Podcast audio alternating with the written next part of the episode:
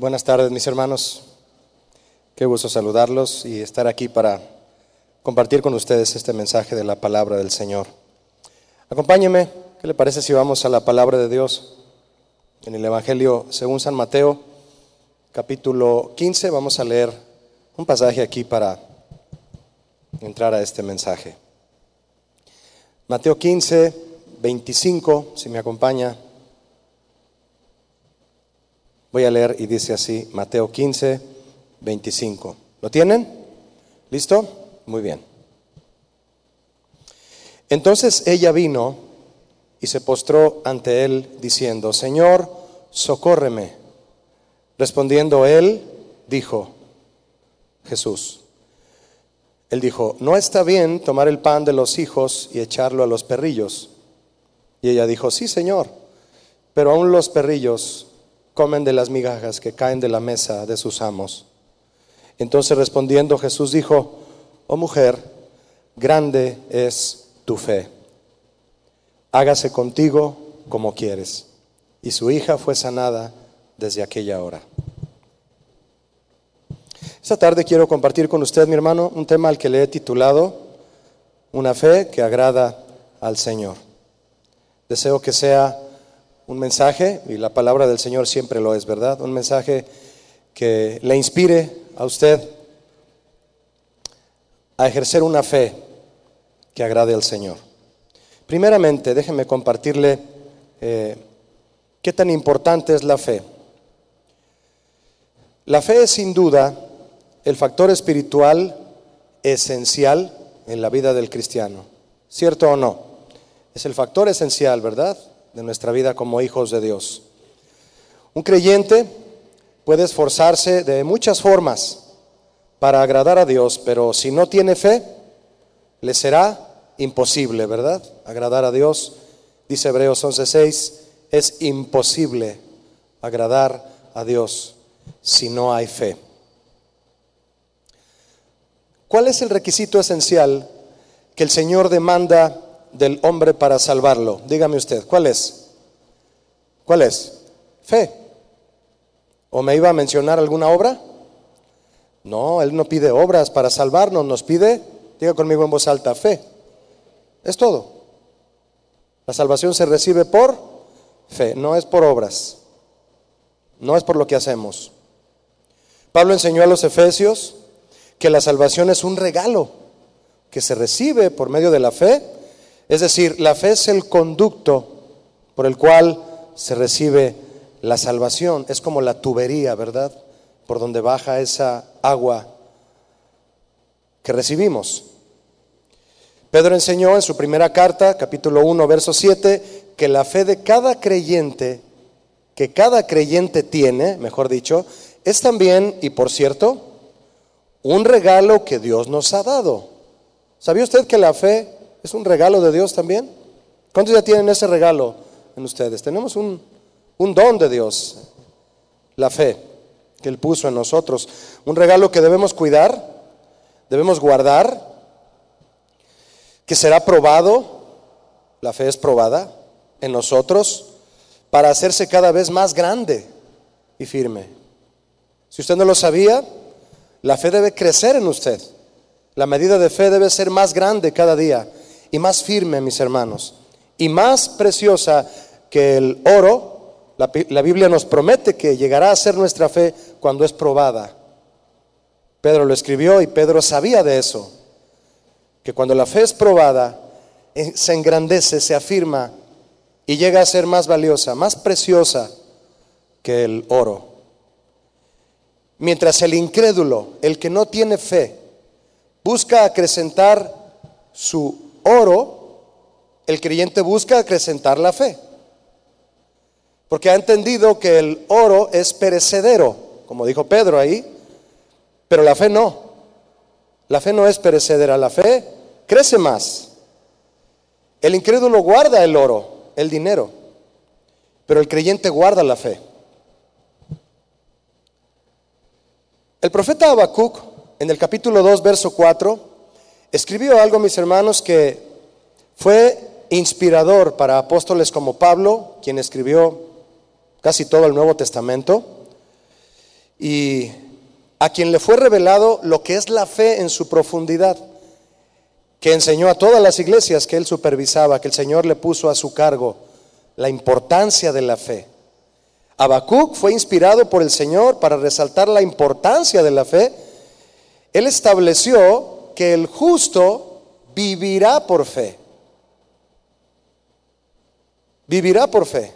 No por tener un buen empleo o una buena cuenta de banco o un futuro prometedor en lo material. No, eso no es lo que lleva a vivir a un justo, a un hijo de Dios. El justo vive por fe. ¿Y a qué se refería principalmente Habacuc? Al terreno sobre el cual el creyente planta su vida. ¿Dónde vive? ¿Sobre, sobre qué están sus raíces? ¿Sobre qué están tus raíces? Habacuc 2.4 dice lo siguiente, para verlo más, ahí lo tenemos, para verlo más de cerca, mis hermanos. Dice, he aquí aquel cuya alma no es recta, se enorgullece. Es decir, aquel que basa su vida en cosas ilusorias y se llena de orgullo, bueno, eso sucede. Se enorgullece, pero el justo por su fe vivirá. El incrédulo se tiene a sí mismo como única opción para confiar. En eso confían los incrédulos, en sí mismos, en lo que pueden lograr. Pero eso los llevará, llevará su alma a la autosuficiencia y tal vez viva en esta tierra un incrédulo, pero no vivirá por la eternidad. La profecía de Habacuc, mis hermanos, trasciende más allá de la vida terrenal. El justo vivirá por fe. No se refiere solo a vivir aquí en la tierra, que sí lo es, Debemos vivir en la tierra por fe y lo vamos a explicar un poco más, solo para introducirnos en la importancia de la fe, mis hermanos. Entonces, ah, la profecía de Habacuc trasciende más allá de la vida terrenal. Por su fe, el justo vivirá en esta tierra la vida en Cristo. Pero además, por confiar en Dios, su vida trascenderá a la eternidad, la vida con Cristo, junto a Él. Nosotros vivimos aquí en la tierra la vida en Cristo, mis hermanos. Pero un día estaremos con Él. ¿Cuántos quieren estar con Él? Los que viven por fe van a estar con Él. Los incrédulos, el límite de su vida es lo que vivirán en esta tierra. Ellos no viven por fe. El justo por su confianza en el Señor vivirá en esta tierra y por la eternidad. El apóstol Pablo, apoyado en esta revelación de Habacuc, resaltó también la trascendencia de la fe en la vida del creyente, pero ahora sobre Cristo. Y en Gálatas, Gálatas 2.20 escribió lo siguiente. Él dijo, Pablo, con Cristo estoy juntamente crucificado y ya no vivo yo, mas vive Cristo en mí. Y lo que ahora vivo en la carne, lo vivo en la fe del Hijo de Dios, el cual me amó y se entregó a sí mismo por mí. ¿Qué significa esto, mis hermanos? Pablo dice, con Cristo estoy juntamente crucificado, es decir, he muerto al pasado y a los deseos presentes de la carne. Y ya no vivo yo, mas Cristo vive en mí, es decir, no más yo ni mis deseos, sino Cristo y su voluntad en mí. Y lo que ahora vivo en la carne, lo vivo en la fe del Hijo de, Dios, del Hijo de Dios. Es decir, toda mi vida presente la confío a Cristo para vivirla en Él, en su voluntad, en lo que Él me diga. Camino detrás de Él, no detrás de mis planes, el cual me amó y se entregó a sí mismo por mí. Es decir, y creo firmemente que Él murió por mí para darme vida eterna. Esto solo, mis hermanos, es una pequeña semblanza que nos muestra la importancia y la trascendencia de la fe en la vida de un cristiano. Romanos 12.3 nos dice que el Señor ha repartido una medida de fe a cada creyente. Usted tiene una medida de fe. Yo tengo una medida de fe también. El Señor nos la dio. Y quienes creemos, que la hemos recibido, tenemos la responsabilidad de desarrollar esa medida de fe, de llevarla a su máximo potencial, de modo que nada nos haga dudar de Él y de lo que Él ha prometido. La desarrollamos para mantener firme nuestra confianza en que Él cumplirá sus promesas, en que Él suplirá todo lo que nos falte, en que Él oirá nuestra oración y si está en su voluntad, nos dará lo que pedimos. ¿De qué tamaño es tu fe? ¿Has amasado esa fe para que sea más grande, mi hermano? ¿O es la misma medida de fe que has tenido desde que Él te la dio? Desarrollamos nuestra medida de fe para vivir esta vida terrenal, confiando en Él a pesar del mundo y de lo que vendrá. Porque usted y yo vamos a necesitar fe, mi hermano, para todo lo que vendrá y lo que ya está sucediendo. La desarrollamos entonces confiando en Él a pesar del mundo y de lo que vendrá, corriendo con paciencia, despojándonos de todo vicio y de todo pecado. Nos vamos, nos vamos eh, despojando de todo peso, dice el apóstol Pablo, de todo pecado y con los ojos bien puestos en quién, ¿me ayuda? En Jesús, por encima de todas las demás cosas, porque Jesús es el autor y consumador de qué, mis hermanos? De la fe. Él es el alfa y la omega de mi fe. En Él comienza mi fe y en Él termina mi fe. Al igual que mi vida. En Él está toda mi vida, en Él está toda mi fe.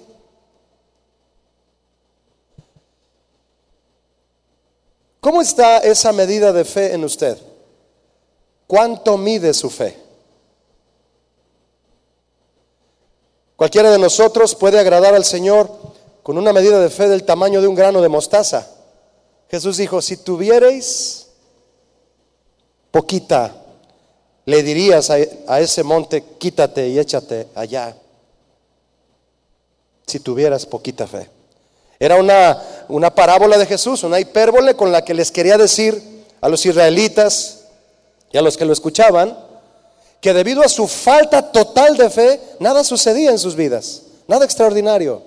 Y su caminar era rutinario y religioso. ¿Cómo está tu medida de fe, mi hermano? Que tú recibiste. ¿Cuánto mide tu fe? Cualquiera de nosotros pudiera agradar al Señor con un poquito de fe. Pero debemos procurar que nuestra fe lo exalte, mis hermanos, lo glorifique. Debemos ser hombres y mujeres de fe, pero de fe que aumenta, una fe que lo exalte, como ya le dije, y lo glorifique. Y sea testimonio a los que te rodean, sobre todo a los incrédulos. Que sorprendas a los incrédulos que te rodean, a los que se burlan de tu fe. Que tu fe los aplaste de amor, de testimonio, de que tú vives una vida en Cristo y todo el pasado ha quedado enterrado en él y eso tú lo puedes compartir a otros y ellos lo van a desear cuando, en ti un cuando vean en ti un testimonio de fe.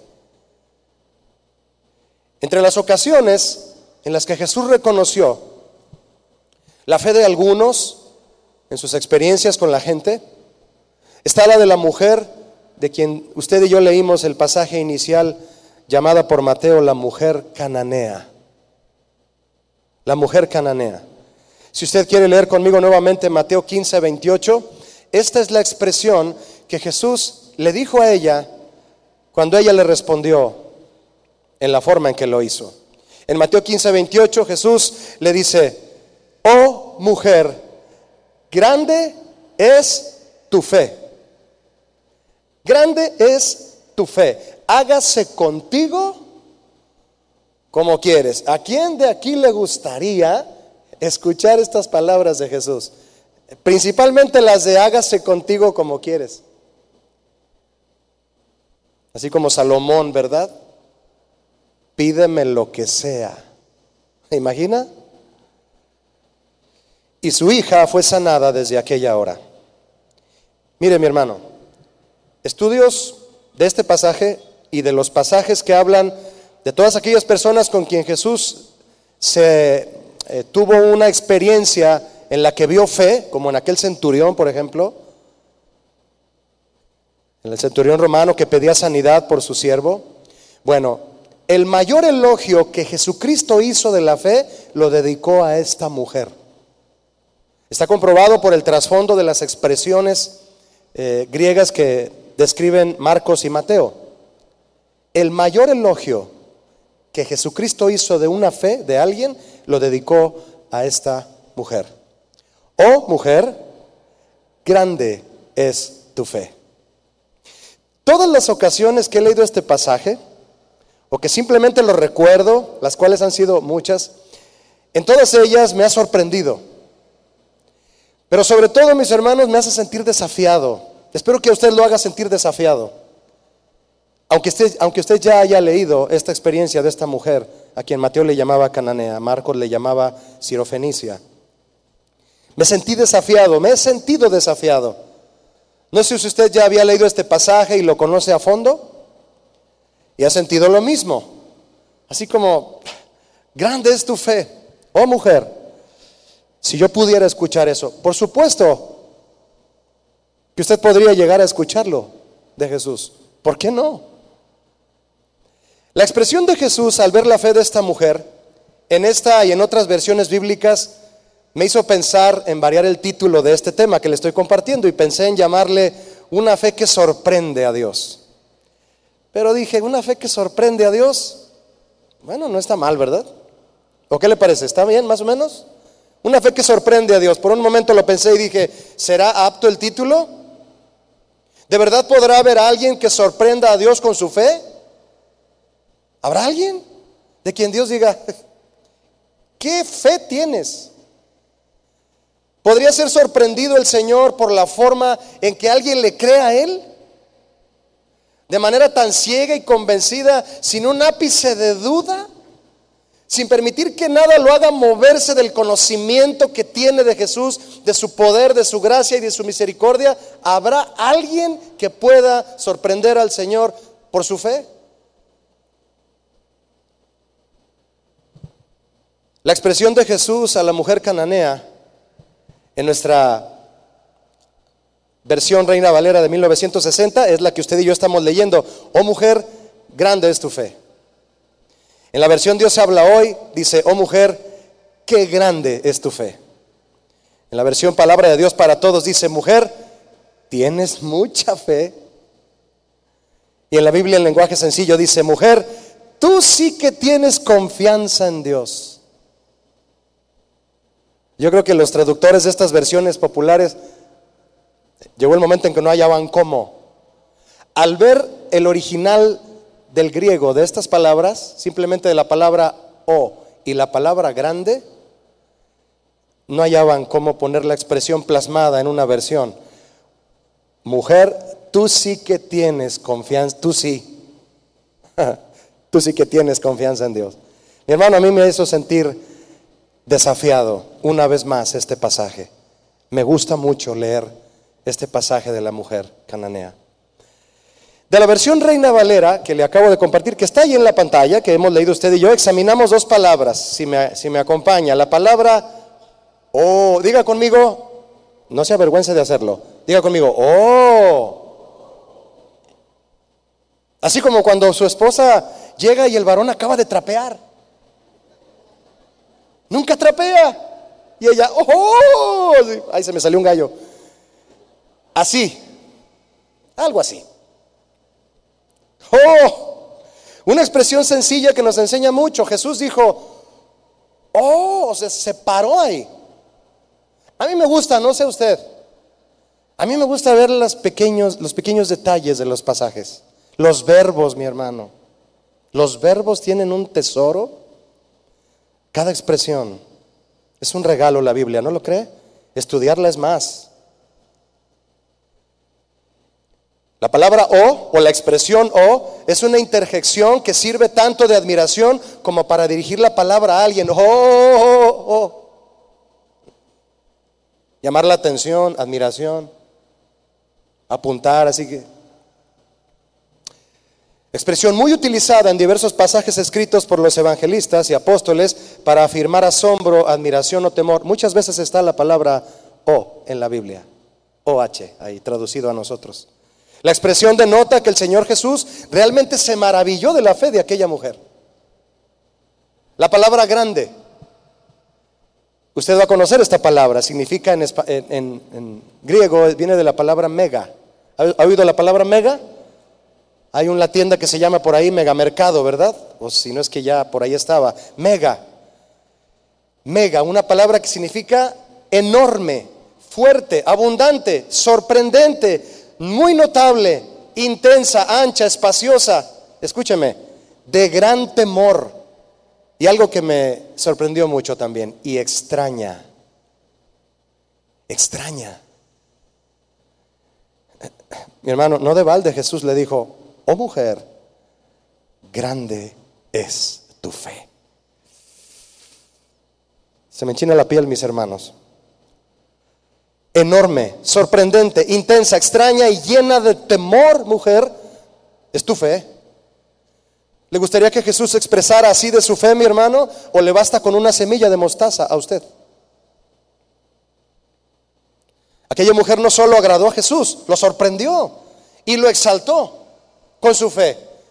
Y hay una pregunta que yo me hice y tal vez usted se pregunte lo mismo.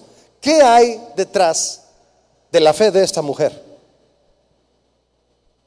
¿De dónde salió esta fe? ¿Cómo es que su fe llegó a ser una mega fe? Mega fe. ¿Cuáles fueron las razones para que Jesús se expresara así de la fe de esta mujer? Sabemos que la fe es el factor esencial de la vida cristiana. Es el pilar de las convicciones del creyente, lo dice Hebreos 11.1. La fe es el pilar de las convicciones del creyente. Si se te cae la fe, tus convicciones, adiós. Todo lo que tú crees, adiós. Es la certeza de lo que se espera, la convicción de lo que no se puede ver. Pero la Biblia nos enseña, mis hermanos, también que la fe tiene pilares que la sostienen y la engrandecen cada día. La fe es como el fuego. Un fuego que el Señor enciende en nosotros, pero Él quiere verlo con mayor fuerza y vigor cada día en nosotros. Y por eso debemos avivarlo. ¿Qué haces con una fogata que quieres que esté más grande? No empiezas, eh, eh, si tú enciendes una fogata en un campo, una fogata que mida que llegue a un metro ochenta de alto, que esté ancha, ¿verdad? Acercas unos leños grandes. No vas a arrimar ahí tres papeles hechos bola y encenderlos, se te va a quemar en 30 segundos. Tú acercas leños grandes si quieres mucho fuego. El fuego depende de, la leña. El fuego es sorprendente, el fuego es hermoso, el fuego es maravilloso. El fuego hace, lo usamos todos los días. Pero necesita combustible. Hay que avivarlo. Pablo dijo a Timoteo en 2 Timoteo 1:6, le dijo, "Timoteo, aviva el fuego del don de Dios que está en ti." Y la fe es un don, mis hermanos, que debemos avivar. Hay que poner los leños que alimentan ese fuego. Y si la fe llegara a extinguirse, solo Él puede volver a encenderla por medio de su Espíritu Santo pero nosotros debemos mantenerla avivada. Si hoy tu fe está apagada, si lo único que tu fe ofrece es un, humo ahí, el Señor te puede encender hoy, pero tú debes comprometerte a mantenerla avivada. Los pilares de una gran fe. ¿Me acompaña Mateo 15, mi hermano, por favor? Mateo 15, 21, el pasaje de esta mujer. Los pilares de la gran fe de esta mujer. Saliendo Jesús de allí, Mateo 15, 21, se fue a la región de Tiro y de Sidón.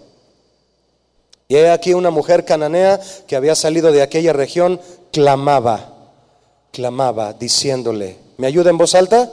Clame conmigo, Señor, Hijo de David, ten misericordia de mí. ¿Cuál era su necesidad?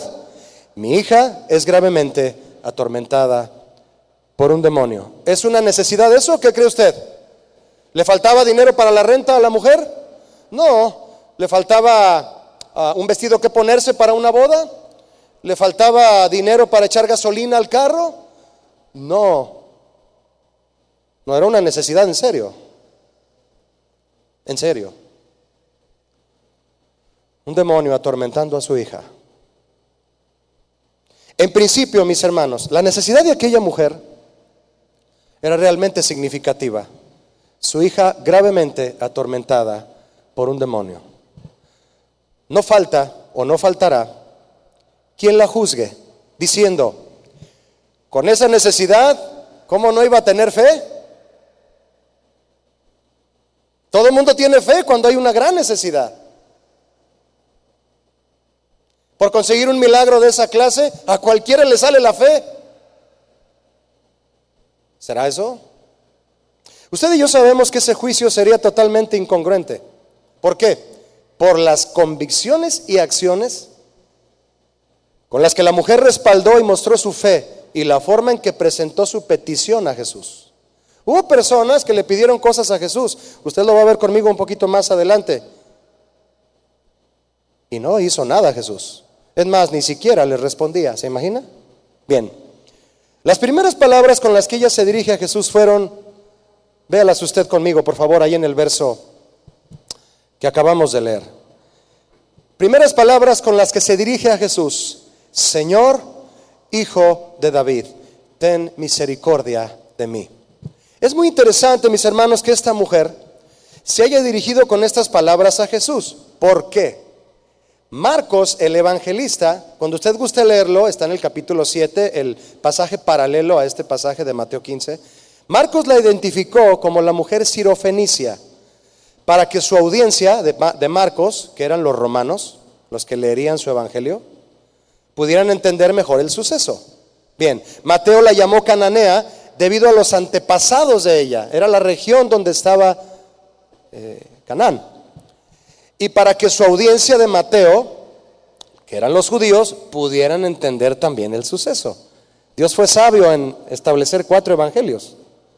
Cuando Jesús fue a esa zona, la ciudad de Tiro, no parece que tuviera la intención de ir a evangelizar. No iba a eso Jesús. Era un pueblo gentil. Tiro era una ciudad conocida por su maldad. En tiempos de Ezequiel, su rey afirmaba ser Dios y se burló de la destrucción de Israel. ¿Qué significa eso? La mujer no era judía y no tenía la obligación religiosa de reconocer a una deidad ajena a su pueblo natal. Ella estaba rodeada de ídolos. Pero cuando vio a Jesús, le llamó de esta forma, Señor, hijo de David, ten misericordia de mí. Señor. Es una expresión griega, mis hermanos, que se dice curios, que significa supremo en autoridad. No le dijo cualquier, cualquier palabra a Jesús, le dijo soberano, le dijo el ungido, amo, dueño y Dios. Y déjeme decirle que no cualquiera tenía la valentía de dirigirse a Jesús con este título delante de las autoridades de aquel tiempo, porque decirle curios a Jesús era atentar aún contra la misma autoridad del emperador romano. Todo el mundo decía, aquí el único curios que hay es el César. Si alguien le decía a alguien más el curios, cuidado, pues ella lo gritó y le dijo, tú eres el supremo en autoridad. Eso fue lo que le dijo a Jesús en realidad, mis hermanos. Y no solo le dijo Señor, sino que también le dijo Hijo de David. Parece ser que el hecho de ser una mujer pagana o gentil, no judía, eso no le impidió a ella adquirir conocimiento de Jesús, de su señorío supremo y de su trasfondo profético. Hijo de David. Señor, Hijo de David. No es cualquier frase, mis hermanos. Y Jesús sabe percibir cuando alguien le llama con sinceridad. A los fariseos les dijo, ustedes dicen que me alaban, pero su corazón está lejos de mí. Jesús sabe quién se lo dice en serio. Señor Hijo de David, sus palabras no eran un conjuro para persuadir a Jesús. Ella no era la clásica persona religiosa que se apoya solo en una semblanza de Jesús, como de alguien que puede hacerle el milagro y sacarla de su apuro y no volver a verlo. Para ella Jesús no era un curandero recomendado. Para ella Jesús no era un curandero recomendado. Ah, no. Ella no solo sabía lo que Jesús podía hacer, ella sabía quién era Jesús. Saber lo que Jesús puede hacer y saber quién es Jesús son dos cosas muy diferentes. Muy diferentes. Usted puede saber lo que Jesús es capaz de hacer, mi hermano, por lo que leemos en la Biblia. Camina sobre el agua, convierte el agua en vino, levanta a los muertos, libera a los endemoniados, multiplica el pan y los peces por miles y miles, hace sacar monedas de, un pez para pagar impuestos y ofrendas. ¿Quién puede hacer eso? Usted y yo podemos saber lo que Jesús puede hacer, pero otra cosa muy diferente es saber quién es Él y sobre todo quién es o quién podría ser en mi vida.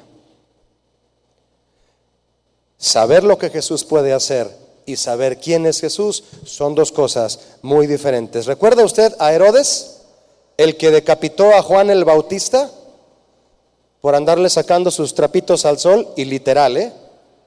En la calle. Esa mujer con la que andas no es tu esposa, Herodes. Pues lo enfadó. Les enfada la verdad a muchos, ¿verdad? Los hace enojar.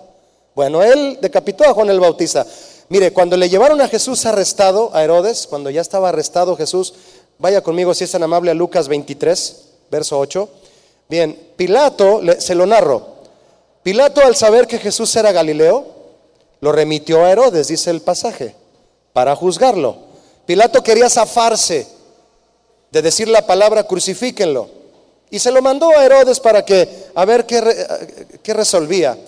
Y cuando llevaron a Jesús ante Herodes, en Lucas 23, 8, vea lo que dice conmigo. Herodes, viendo a Jesús, se alegró mucho. ¿Cuántos están alegres aquí por Jesús? ¿Sí o no? Muy bien. Herodes se alegró mucho cuando vio a Jesús porque hacía tiempo que deseaba verle. Porque había oído muchas cosas acerca de él y esperaba verle hacer un milagro. ¿Ya vio? Se alegró mucho al ver a Jesús. ¿Por qué? Porque estaba ansioso de pedirle perdón, rendirse a Él y adorarlo. No, rebajó a Jesús al nivel de un curandero milagroso. ¿Y qué fue lo único que esperaba de Él? Que le hiciera un milagro. Solo eso quería de Jesús. ¿Hay algo que usted esté esperando de Jesús hoy, mi hermano? ¿No será más bien que Jesús está esperando algo de usted? Mientras yo le digo, Jesús, quiero ver tu poder, Él podría estar diciéndome, quiero ser tu Señor. Quiero ver tu poder. Yo le digo a Él y Él me dice a mí, quiero ser tu Señor. Qué diferente, ¿verdad? Verso 9 de Lucas 23. Y le hacía muchas preguntas. ¿Quién a quién? Herodes a Jesús. Muchas. ¿Ya veo que dice muchas? ¿Qué le respondió Jesús? ¿Me ayuda? Más fuerte, por favor. Así como si estuvieran bien animados. Nada, exacto.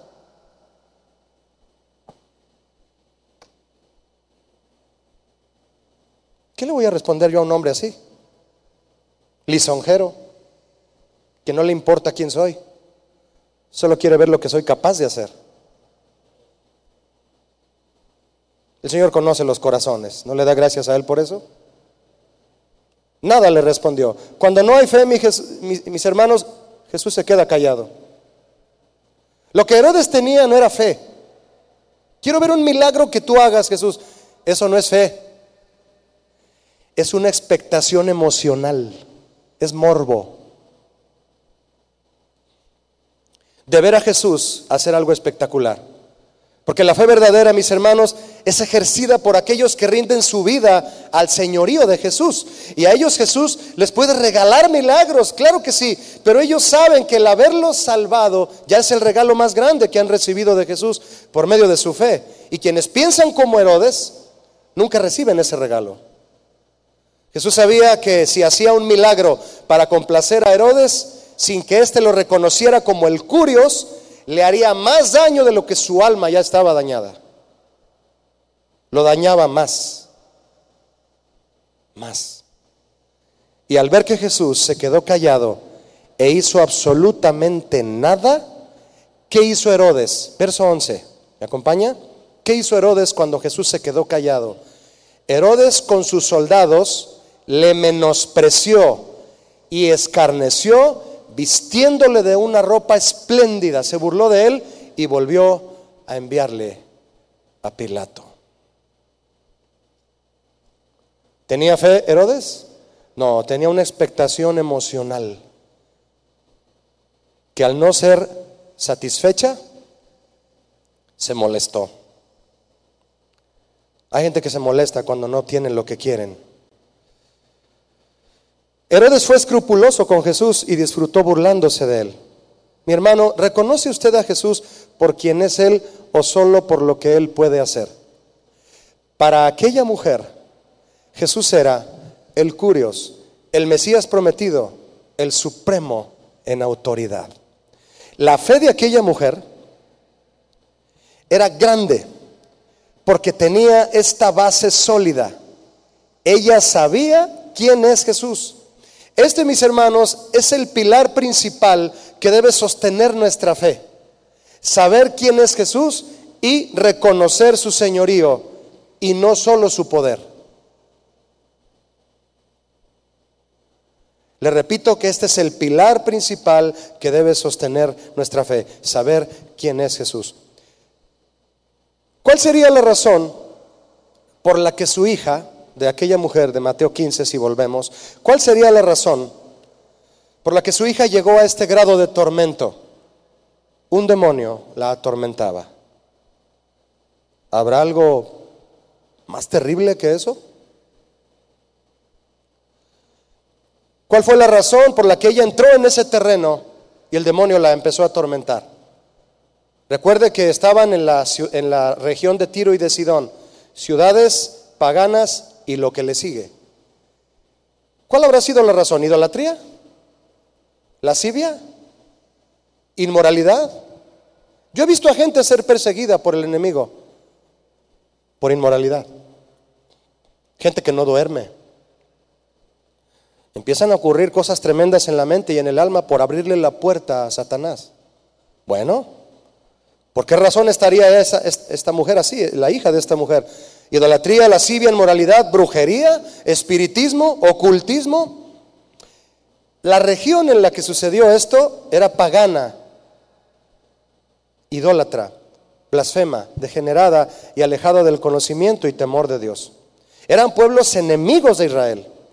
Imagine usted las posibilidades que había de que los demonios tomaran control de la gente.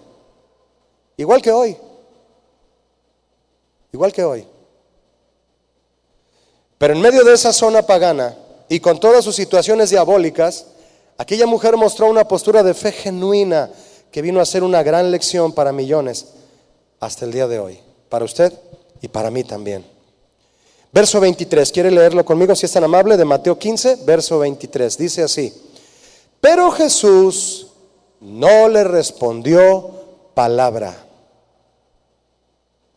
Señor, hijo de David ten misericordia de mí. Mi hija es gravemente atormentada por un demonio. Y Jesús no respondió. Entonces acercándose sus discípulos le rogaron diciendo, Señor, despídela por favor. Si quieres hacerle el milagro o no, pero despídela porque nos está delatando, da voces detrás de nosotros. Yo me pregunto, mis hermanos, ¿se habrá quedado callado Jesús ante ella por la misma razón que con Herodes? No, Jesús conoce los corazones y sabe cuando alguien se acerca a él con fe genuina. Herodes no tenía fe, la mujer sí. Jesús no le respondió palabra, tal vez por su determinación soberana a no realizar aún ningún milagro o señal milagrosa en aquellos pueblos gentiles. Ya llegaría el día en que el Evangelio sería llevado a esos pueblos. Y el Señor ya tenía su plan perfecto para eso, el tiempo perfecto. Pero precisamente, mis hermanos, por la fe de gentiles como esta mujer, se abrieron las puertas para que el Evangelio fuera llevado a esos pueblos no judíos. La fe abre las puertas al Evangelio donde jamás se creía que podría llegar. Si tú tienes fe, tú, eres salvo y lo serás junto con toda tu casa. La fe abre las puertas al Evangelio donde jamás se creía que podría llegar. Cuando Jesús liberó al endemoniado, al endemoniado de Gadara, él fue a los suyos a hablarles de Jesús. Jesús le dijo, ve y cuéntales las grandes cosas. ¿Cuán grandes cosas? De ahí salió esa canción. Ha hecho el Señor contigo. Ve y cuéntales las grandes cosas. Eso fue un endemoniado en Gadara que Jesús liberó y, y evangelizó a su familia. Porque detrás de cada milagro tiene que venir el Evangelio, pues si no, la fe no tendría ningún beneficio eterno. Cuando Jesús tocó el corazón de la mujer samaritana en aquel pozo, recuerda usted, en Juan 4, ella fue y evangelizó a toda la comarca. Un gadareno, una samaritana. no estoy hablando de judíos todavía. Gente de pueblos no judíos. El centurión romano, que pidió sanar a sus siervos, seguramente debió haber hecho lo mismo con su familia y conocidos en Roma, hablarles de que Jesús solo dijo la palabra y allá en la casa donde estaba su siervo enfermo quedó sano.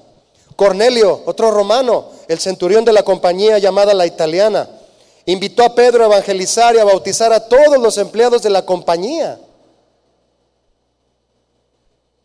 Jesús no le respondió nada a aquella mujer, pero mis hermanos, el hecho de que Jesús no le haya respondido no significa que no la había escuchado. La fe verdadera no es aquella que permanece y se fortalece solo cuando el Señor responde. Escúcheme esto, por favor. La fe verdadera no es aquella que permanece y se fortalece solo cuando Dios responde. La fe verdadera es la que permanece y se fortalece precisamente cuando el Señor guarda silencio.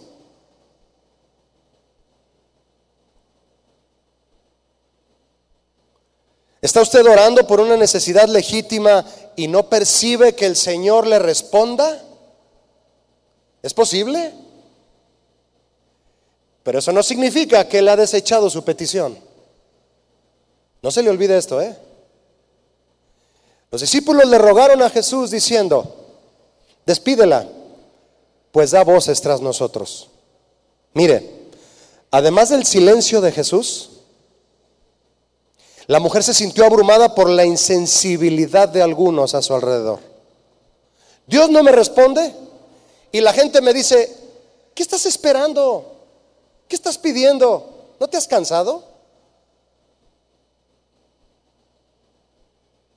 Algunos a su alrededor con insensibilidad. Para los discípulos ella era una molestia, como si a nadie más le importara su situación y su dolor. Pero eso la detuvo, le pregunto, ¿eso la detuvo? No. El hecho de que daba voces tras ellos, voces, es que insistió, los persiguió hasta donde Jesús fuera y ya estaba por salir de la ciudad. Eso demuestra que la mujer fue cada vez más insistente. Estamos hablando de una fe grande, mis hermanos, y de lo que sostiene una fe grande. ¿Quieres tener una fe grande? Y debido a que Jesús es omnisciente, ella daba voces y bueno, demuestra entonces que era insistente. Y debido a que Jesús es omnisciente y Él todo lo sabe, lo que el mundo está pensando, Él todo lo sabe y lo que va a suceder, Él sí tuvo, mis hermanos, otro motivo por el que guardó silencio ante ella. ¿Cuál era ese motivo por el cual Jesús guardó silencio? El de estimular su fe, su paciencia y su perseverancia. ¿Has dicho Dios no me responde? ¿Por qué crees que lo hace? ¿Por qué crees que no te ha respondido? Él quiere ver tu fe, tu paciencia y tu perseverancia.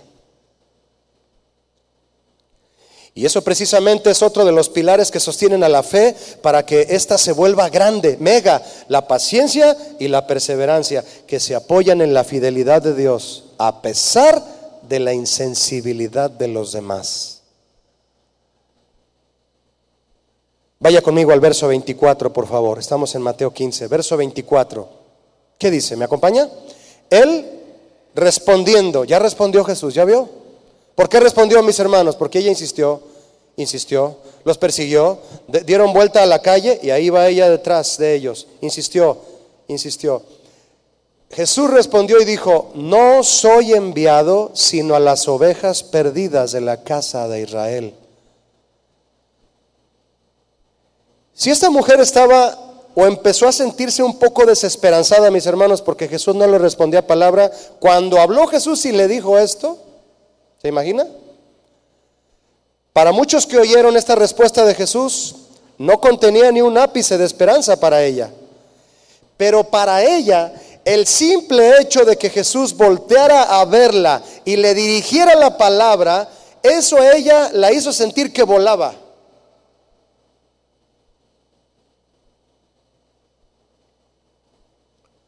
¿Se imagina usted el rostro de la mujer cuando Jesús le habló?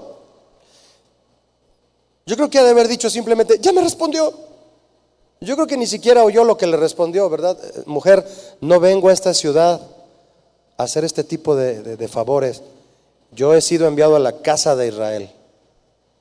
No, no, ella, ella le brillaron los ojos y continuó, insistió. Hay personas que su fe es tan grande que cuando piden algo al Señor, lo que realmente les importa es que el Señor les responda, aunque no les dé lo que le pidan.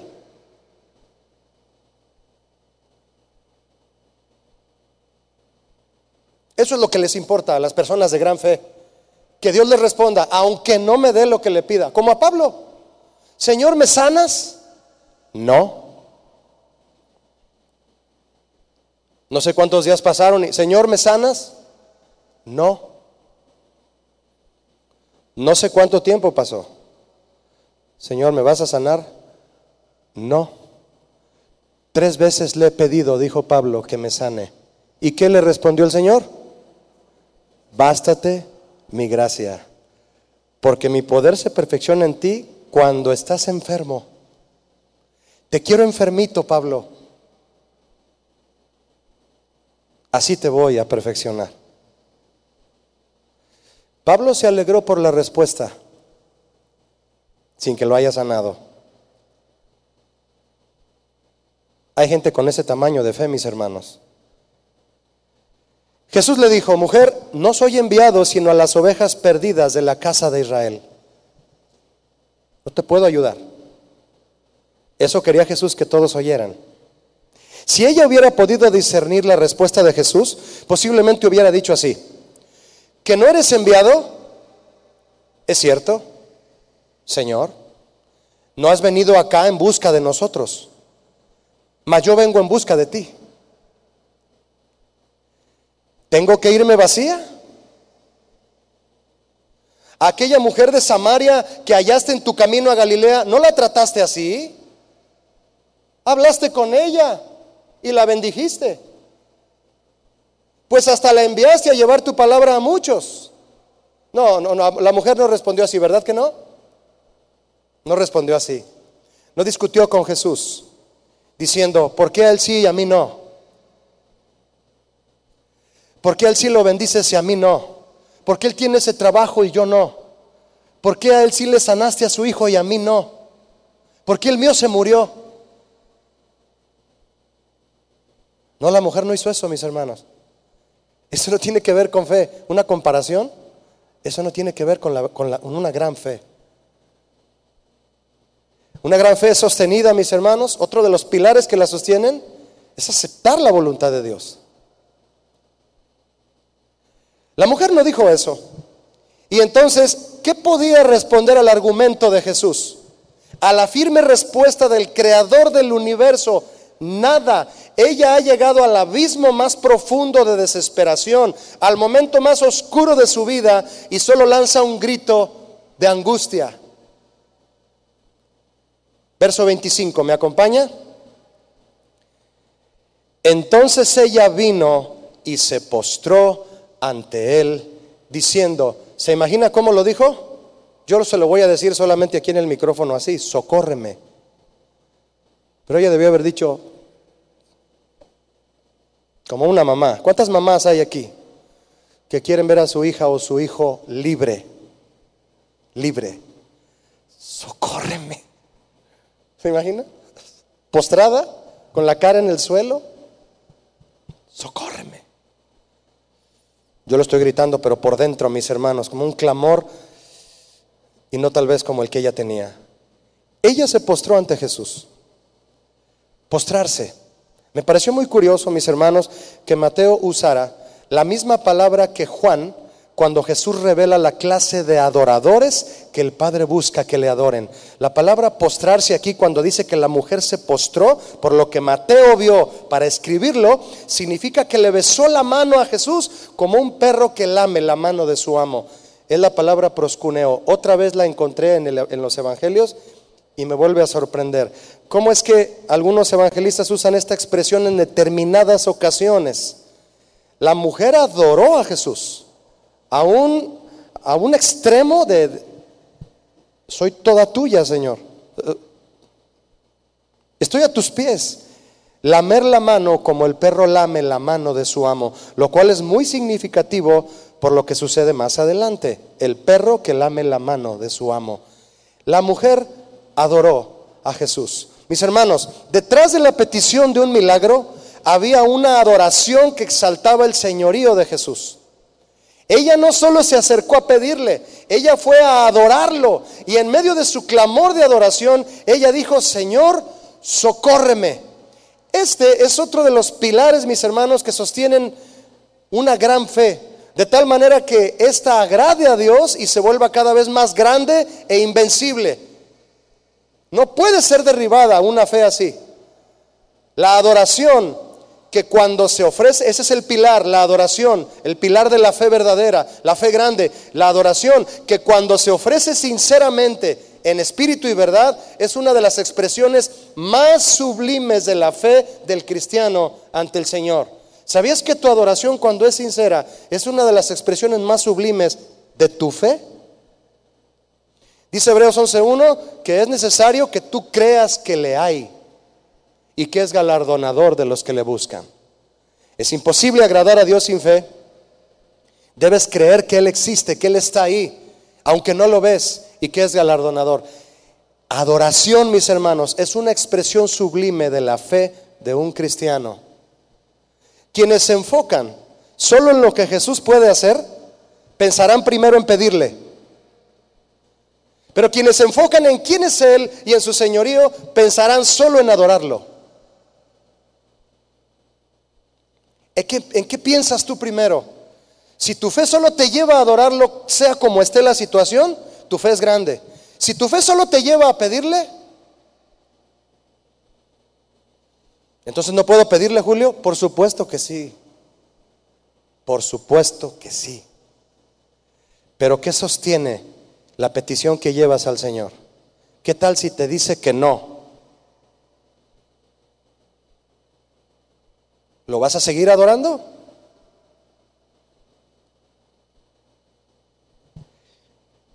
Verso 26, ¿me acompaña mi hermano? De Mateo 15, verso 26. Respondiendo, él dijo, no está bien tomar el pan de los hijos y echarlo a los perros. Tercera cosa que Jesús hace para hacer que la mujer de esta fe fuera probada, mi hermano, al límite, al límite. Primero se queda callado y luego le dice, no, no vengo a hacer favores a personas como tú. Y luego le dice,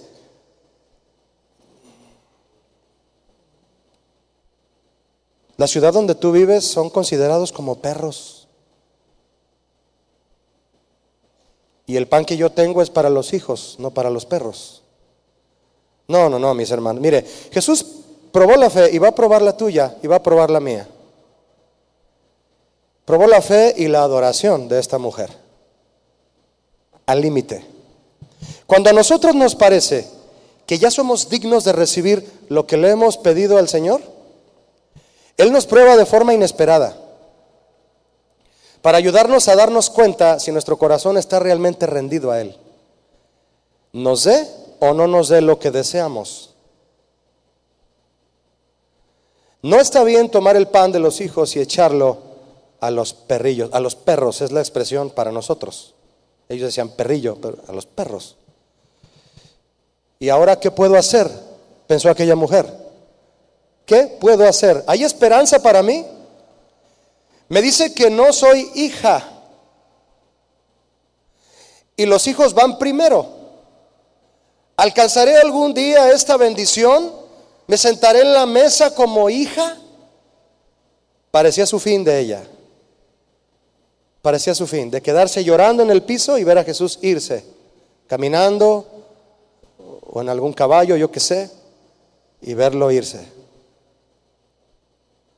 Perro. Era un término que los judíos por lo general aplicaban a todo gentil porque los judíos consideraban que los paganos parecían perros al no recibir la bendición de Dios. Mi hermano, ¿usted cree que este adjetivo que los judíos utilizaban hacia los gentiles le agradaba a Dios? No me responda. Yo pienso que no. Usted puede decirme, entonces, ¿por qué Jesús lo utilizó? ¿Usted cree que a Dios le iba a agradar que un judío llame a un gentil, eres un perro por no ser judío? Por supuesto que no. ¿Por qué Jesús lo utilizó?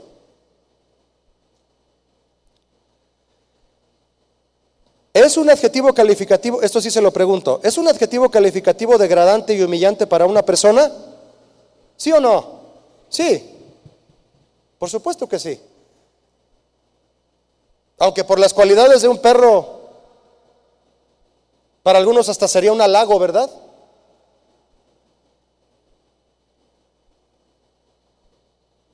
porque Dios así los creó. Muchos violadores se ofenden cuando les llaman violadores. ¿Verdad que sí? Muchos alcohólicos se ofenden cuando les dicen que son alcohólicos. Muchos ladrones se ofenden cuando les llaman ladrones. Les molesta el título, pero no les molesta seguir cometiendo el pecado. Qué irónico, ¿no cree usted? Si cometemos el pecado deberíamos aceptar el título. Si la Biblia descubre nuestro pecado a la luz del día, entonces debemos aceptar que somos pecadores. Pablo dijo, yo soy el primero de todos. Tal vez llegue a sentirme ofendido si alguien me dice que soy un vil pecador. Pero ¿por qué he de ofenderme si es Jesús mismo quien me lo está diciendo?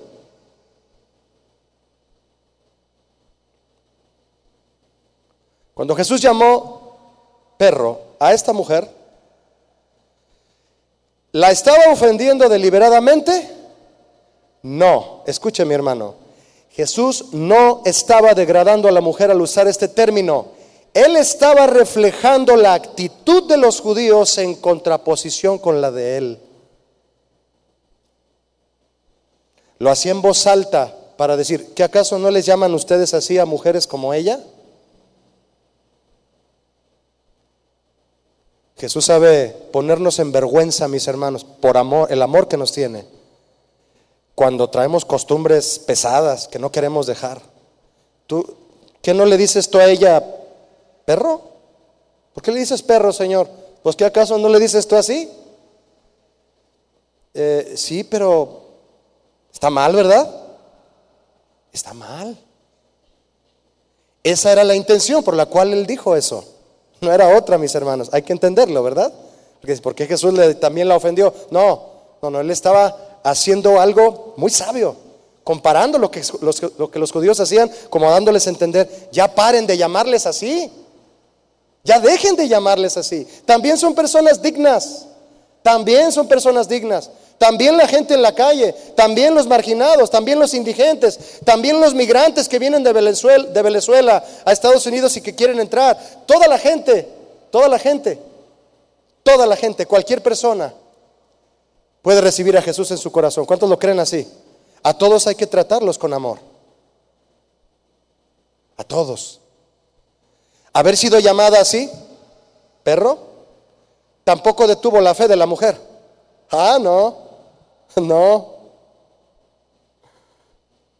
¿Qué le provocó aquel calificativo a ella, mis hermanos? ¿Indignación? No, mire, humillación. Son dos cosas muy diferentes. ¿Usted se ha sentido indignado por algo? No le haga caso a eso. Porque la indignación humana, mis hermanos, no tiene que ver nada con la fe. Absolutamente nada. Pero la humillación sí. La humillación sí. Un corazón contrito e indignado, no. Y humillado es el que el Señor no despreciará. Escribió David en el Salmo 51 y lo cantamos hace un ratito. Un corazón contrito y humillado. Humillado, quebrantado. Indignación o humillación son dos cosas muy diferentes. La fe verdadera nada tiene que ver con la dignidad humana, pero la humillación conecta al hombre con la gracia de Dios. Y es otro de los pilares que sostienen una gran fe que cada día crecerá y permanecerá para agradar más y más al Señor, porque al que se humilla ante el Señor confiando a Él su vida, Él lo enaltecerá. Dice Mateo 32, 12, Él lo enaltecerá. Al que se humilla Dios lo enaltecerá. ¿Recuerda al ladrón al lado de Jesús? También crucificado, humillado, volteando a ver a Jesús. ¿A qué hora me voy a animar a preguntarle? ¿A qué hora? Hasta que el otro lo ofendió, entonces se animó el otro. Si eres el Cristo, bájate y sálvanos también, con orgullo, con indignación. No quería aceptar que realmente era un ladrón. El otro se lo tuvo que decir. Le dijo, tú y yo Tú y yo sí merecemos esto y sí somos ladrones, pero Él, tú y yo sí somos perros. Espero me explique. Pero Él no. Y voltea con Jesús. ¿Y qué le dijo a mis hermanos? Jesús, acuérdate de mí, ¿verdad? Cuando vengas en tu reino. ¿Y qué le dijo? Hoy te vas conmigo al paraíso. Al que se humilla, el Señor lo enaltece. Verso 27, mis hermanos, vaya conmigo de Mateo 15. La mujer no discutió, ¿verdad que no discutió? Y mucho menos se defendió o regresó la ofensa. Hay gente que tiene fe en Dios, pero suelen ser ofensivos. ¿Será fe eso? ¿O faltará que esa fe se desarrolle un poco más? Porque la fe verdadera, mis hermanos, habita en los corazones humildes, que resisten, que no se enervan rápidamente. Ella le dijo, sí, Señor. ¿Qué significa sí, Señor? ¿Me ayuda, por favor? Sí, sí soy un perro. Si me quieres llamar así, Señor, si los, es más, soy peor. Soy peor. Reconozco lo que soy. Reconozco lo que soy. Sí, Señor. Sí lo soy. Pero aún los perrillos, qué respuesta, ¿no? Comen de las migajas que caen de la mesa de los amos. No de balde es una gran fe, ¿no lo cree? Lejos de rechazar el argumento de Jesús, lo aprovechó. Ella no se indignó y dijo, de mejores lugares me han corrido. Ah, no, de mejores restaurantes me han sacado. No, ella no se indignó, ella se humilló. No confunda eso, mi hermano. Y en lugar de rechazar el argumento, lo aprovechó, aceptó ser considerada como un perro si eso le permitía recibir la bendición de Dios para su hija. ¿Qué harías por tu hija? ¿Qué harías por tu hijo? No por ti, por tu mamá, por tu papá, por tu esposo, mi hermana, por tu esposo, mi hermano, esposa, mi hermano. ¿Qué harías? ¿Cuánto ruegas? ¿Cuánto pides? ¿Cuánto te postras? ¿Cuánto oras? ¿Cuánto clamas por las personas que amas y que no quieres que, que se vayan al infierno? ¿Cuánto crees? ¿De qué tamaño es tu fe? ¿A qué grado es tu oración y tu clamor? ¿Qué eres capaz de recibir con tal de lo que quieres que tu hija reciba? ¿Te pondrías en lugar de ella? Que el demonio de ella salga y entre a ti. Se oyó raro, ¿verdad? ¿De qué eres capaz? Eso es lo que quiero preguntar. Para ver libre a tu ser amado.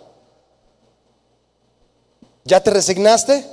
¿Ya le dices, Señor, perra yo? Perdón, Señor, pero esto no me lo esperaba. Que te vaya bien. No, no, no, no. Si Jesús lo dijo, entonces sí lo acepto, aunque no sea cierto, porque Él me ama y jamás me va a tratar así. Jamás. Jamás me va a tratar como un perro el Señor. Oh, ¿qué pasó? No. Señor, déjame las migajas y estaré contenta. Una migaja de gracia y de poder de tu mesa echará fuera el demonio de mi hija. ¿Sabe usted cuál es el pilar de la fe, mi hermano, que encuentro en esta respuesta de la mujer que sostuvo y engrandeció su fe a esta medida? El temor reverente. Sin temor reverente, mis hermanos, no hay una gran fe. No hay fe. No. El temor reverente engrandece y solidifica la fe. Y aquella mujer, a aquella mujer, su temor a Jesús la hizo aceptar todo lo que Él le dijo. Y al haberlo hecho, su boca se llenó de sabiduría. Parecía que Salomón fue el que contestó. Porque el temor de Dios es el principio de la sabiduría, ¿sí o no? Proverbios 1.7 lo dice, el temor de donde hay temor de Dios, ahí hay sabiduría. Esta mujer estaba llena de temor a Jesús y su boca fue llena de sabiduría. Y Jesús lo sabía, pero quería que ella lo dijera para que todos lo escucharan. Lo que es capaz de salir por la boca de alguien que lleva su fe al límite y que no se da por vencido a la primera.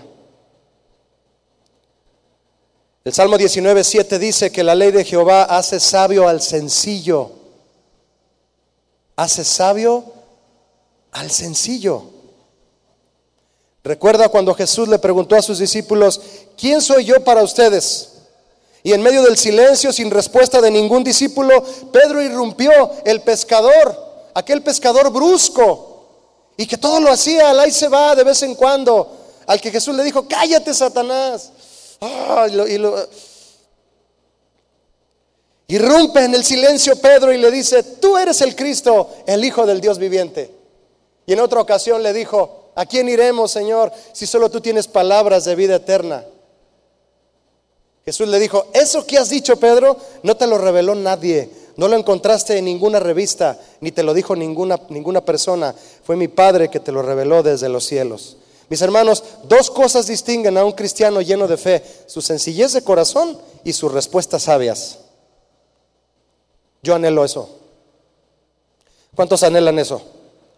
¿Quieres ser una persona de fe? ¿Sabes qué te va a distinguir?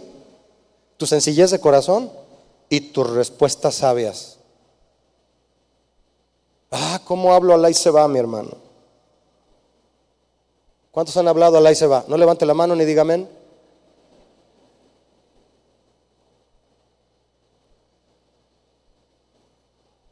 La respuesta de aquella mujer, al igual que la de Pedro, estaba llena de sabiduría.